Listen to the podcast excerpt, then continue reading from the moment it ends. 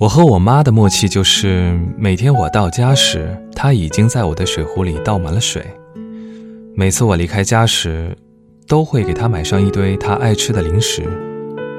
两人彼此也没有什么交流，从来不腻味。不知道为什么，我总是不懂应该怎么对家人表达感情，越是至亲，就越是不知道说什么。或许因为扭捏。或许因为害羞，我总是什么都不说。这么多年，我从墨尔本飘到堪培拉，从堪培拉飘到北京，来来回回飘了七年多。每次回国又不在家里久待，不是全国到处跑，就是和朋友隔三差五聚会。那时只觉得和朋友在一起的时间很宝贵，却忘了跟家人在一起的时间也在做减法。最近这几年，因为工作，我住了不下五十家酒店，去了不下五十个地方，可每次都忘了给家里打电话。也许是天性就有漂泊的基因，在外面忙的时候，从不觉得太苦，所以从很小的年纪就甘愿一直离家那么远。也许是天性被梦想所困。所以才一直认为，那渺小的故乡，永远放不下我们的梦想。曾经以为在一个地方住得够久，你总能扎下根来，你总能产生类似于故乡的情感。的确，在某种程度上，你选择在一个城市生活，它就会变成你的一部分。可我总还是会想起小时候经过的走廊，打过篮球的篮球场。搬的那么几次家，哦对了，还有我最爱吃的小龙虾和阳澄湖螃蟹。每次开始想念这些美食时，我总觉得自己饿了。后来才明白，我是开始想家了。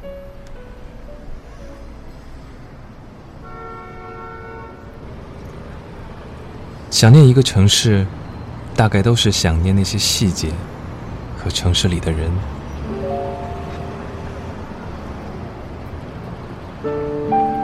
或许也是因为到了这个年纪，有些自然规律悄然而至，变成你一辈子逃不开的命题。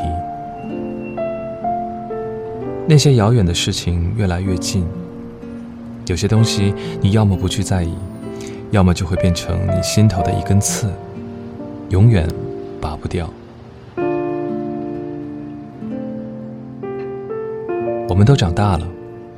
有时真的不知道这是一件好事还是坏事，但我们都知道，这是一个没法逆转的事实。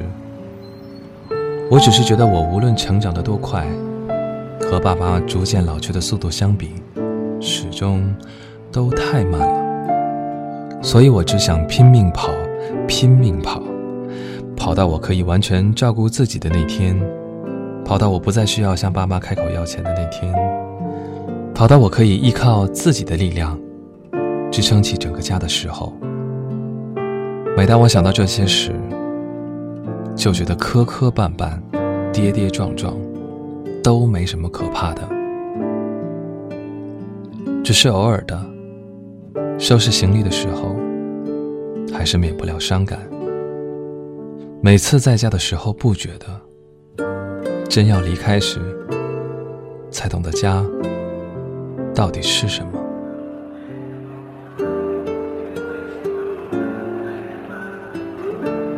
爸妈有时也会去机场送我。这些年，我跟机场打过太多交道。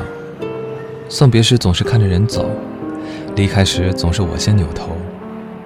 舍不得好友孤身离开，又没办法真的送到海关，就只能目送他拿着行李渐渐从视线中消失。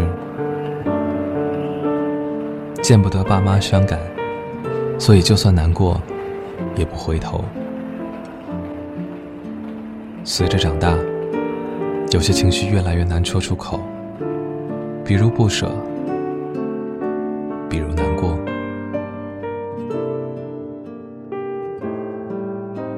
所以跑吧，既然选择了远方，就跑完这条路吧。说不出口的。就用行动证明吧。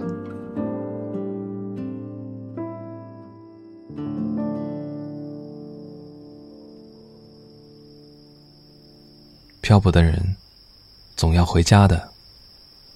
离开，都是为了更好的回来。我们都要对得起那个选择漂泊的自己，和支持你漂泊的身后的那些人。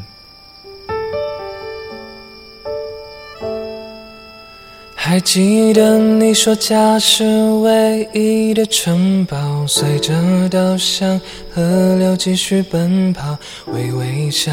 小时候的梦我知道，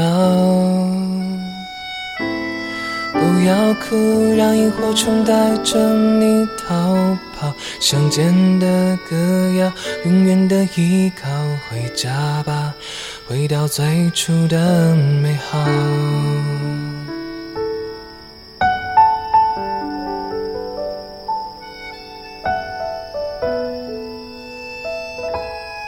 还记得你说家是唯一的城堡，随着稻香河流继续奔跑，微微笑。